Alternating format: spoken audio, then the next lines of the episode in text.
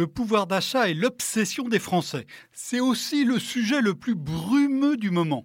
Depuis le début de l'année, les revenus sont dans un tourbillon où même le plus expérimenté des comptables pourrait devenir fou. Alors je vous rappelle les événements. Les taxes sur le tabac et les carburants ont augmenté le 1er janvier. La CSG a été relevée de 1,7 points fin janvier, tandis que les cotisations sociales payées par les salariés ont été allégées de 2,2 points. Le renchérissement du pétrole a prolongé la hausse de l'essence et du gazole. Les produits alimentaires ont accéléré. Le pouvoir d'achat a dévissé de 0,5% en début d'année. Mais ensuite, l'impôt sur la fortune dû en juin a fondu des deux tiers. Les salariés vont découvrir une baisse de leurs cotisations de 0,95 points fin octobre. Et la taxe d'habitation va diminuer d'un tiers pour 4 foyers sur 5.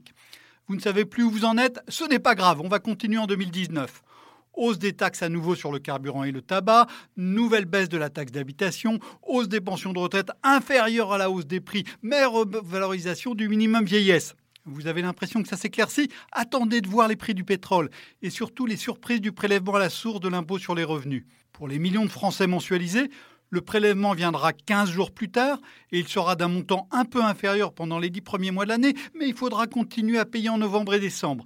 Et ceux qui profitent des niches fiscales recevront en janvier un virement de 30%, euh, de 60% du montant des abattements de l'année précédente. Une chatte n'y retrouverait pas ses petits.